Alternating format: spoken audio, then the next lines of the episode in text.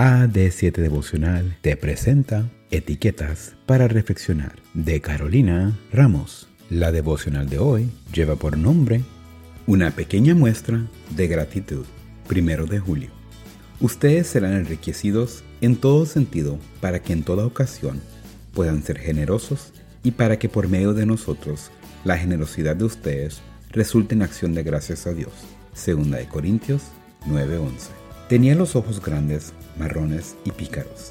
Desde que se sentó en la primera fila, nos miró mientras intentábamos enseñarle a él y a todos sus compañeritos una canción en hebreo. Como era en canón, debían dividirse en dos grupos, y él estaba sentado justo en el medio de la fila. Levantó la mano para saber de qué lado debía ponerse y una de las practicantes del profesorado de música se acercó a él para responder.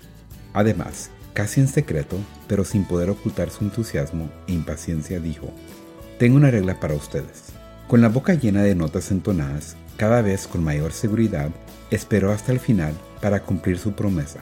Cuando terminamos de dar la clase, de su bolsillo sacó los restos que le quedaban de palomitas de maíz y equitativamente los repartió entre todos los profes. Entregó una palomita a cada uno hasta que se quedó sin más para ofrecer.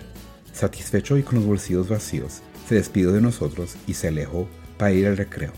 Jesús siempre ama a los niños, aceptaba su simpatía infantil y su amor sincero y sin afectación. La agradecía alabanza de sus labios puros era música para sus oídos y refrigeraba su espíritu cuando estaba oprimido por el trato con hombres astutos e hipócritas.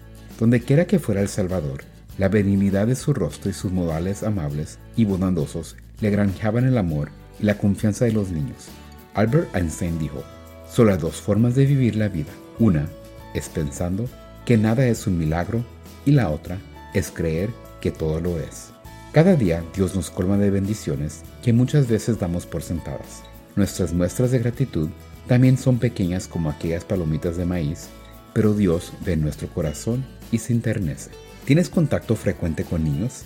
Tienen mucho para enseñarnos y también hay mucho que podemos enseñarles a ellos, que les quedará grabado para siempre. Puedes comenzar a orar por la idea de participar como maestro en alguna escuela sabática de niños, en el club de aventureros o conquistadores o en algún otro ministerio con ellos. Propongámonos ser una buena influencia en los más pequeños y adoptar esa simpatía y franqueza que los caracteriza para agradecer lo que tenemos a Dios de alguna forma creativa hoy.